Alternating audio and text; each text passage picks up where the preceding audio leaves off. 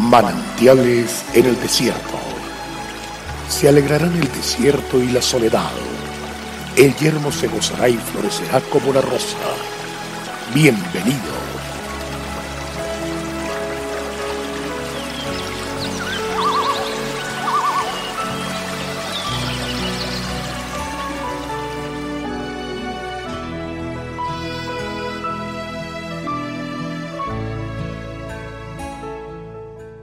Él hará volver el corazón de los padres hacia los hijos y el corazón de los hijos hacia los padres, no sea que yo venga y hiera la tierra con maldición. Malaquías 4:6.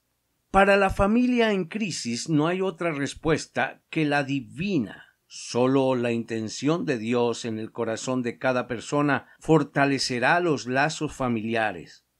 Una familia temerosa de Dios le busca y rinde su vida, sus anhelos y sus sueños delante del Señor.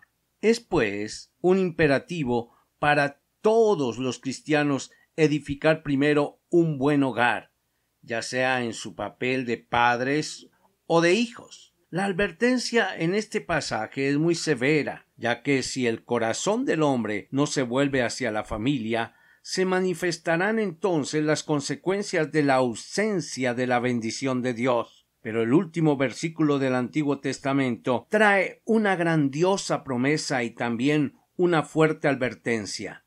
La promesa es la reconciliación y la unidad para toda la familia que vuelve sus ojos a Dios y le entrega la dirección de su hogar.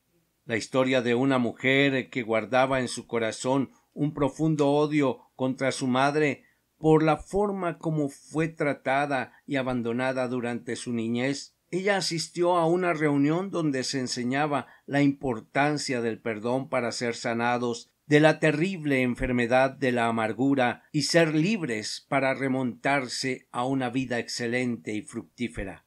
Además escuchó por primera vez el primer mandamiento con promesa, que es honrar a los padres, y le explicaron cómo debía hacerlo. Es bueno añadir que esta mujer cuyo oficio era cultivar la tierra trabajaba infructuosamente pues desde hacía mucho tiempo la tierra no le daba fruto.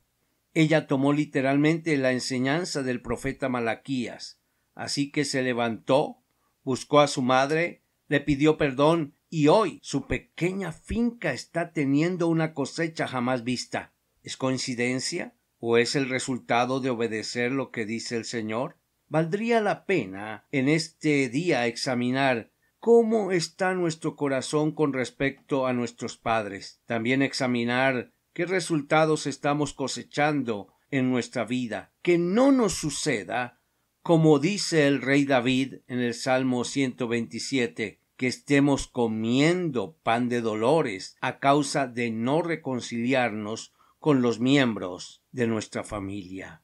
Enséñame, Señor, a comprender, amar y a honrar a mis padres. Gracias por sus vidas. Te pido que los bendigas abundantemente. Amén. Qué grato. Dios te bendiga.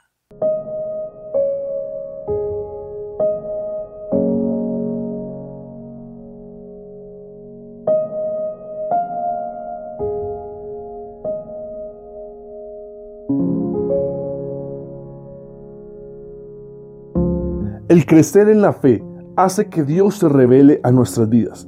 Disfrutemos cada día de una palabra de aliento.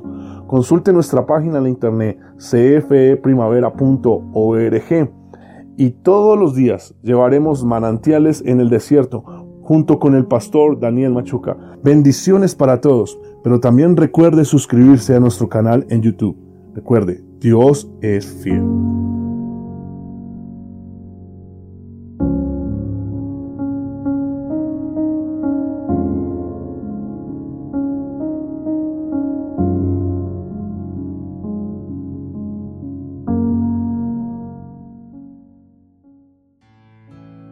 Hasta aquí, manantiales en el desierto.